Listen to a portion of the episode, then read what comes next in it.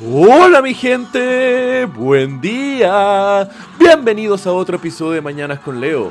Soy su anfitrión, Leo. Viernes 15 de junio. ya a mitad de mes. ¿Están felices con lo que han hecho? Si es que no, puta, hay, aún hay tiempo, loco. Son amos y señores del flujo de su destino. Y hay que saber nadar en estas aguas de la vida. Y hablando de aguas, hoy les quiero contar una historia de un investigador responsable de posiblemente gran parte de nuestra fascinación cultural que tenemos con los delfines, con la inteligencia de los cetáceos, y todo esto se debe gracias a experimentos financiados por la NASA que involucraban LSD, departamentos inundados y delfines muy calchondos.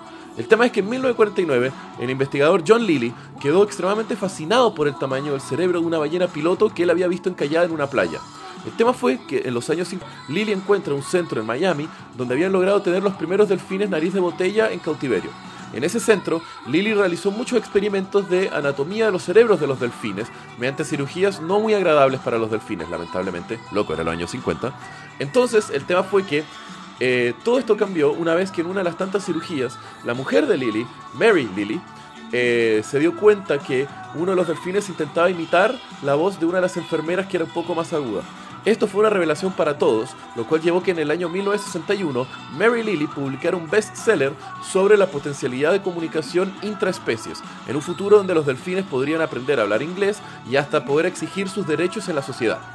Eso cautivó la imaginación de millones de personas y logró enganchar con investigadores de la NASA, haciendo una conexión entre la comunicación entre humanos y delfines y el futuro posible donde haya comunicación entre humanos y otras especies inteligentes. El tema fue que Lilly logró así levantar financiamiento de la NASA y realizó distintos experimentos en un centro de investigación en la isla tropical de St. Thomas en las Islas Vírgenes Americanas.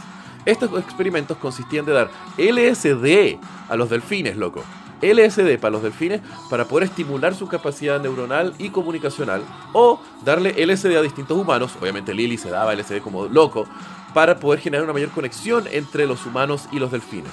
Pero lo más ambicioso fue que en eso Lily inundó un pequeño departamento en la isla donde se consiguió que Margaret Lovat, una residente de la isla y amante de los animales, vivió seis meses con una delfina adolescente mientras ella le intentaba enseñar inglés al delfín. El tema es de que uno de los grandes escándalos que terminó por desbaratar toda la investigación fue que Lovat eh, se vio enfrentada a que el delfín era adolescente y un delfín adolescente macho es extremadamente activo sexual. El tema fue de que ella se encargaba cada día de masturbar al delfín para poder controlarlo y así seguir con su trabajo.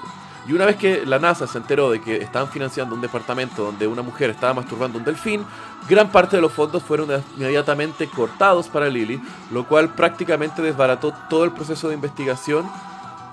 Pero loco, LSD, un departamento inundado y una mujer que estaba masturbando un delfín todos los días.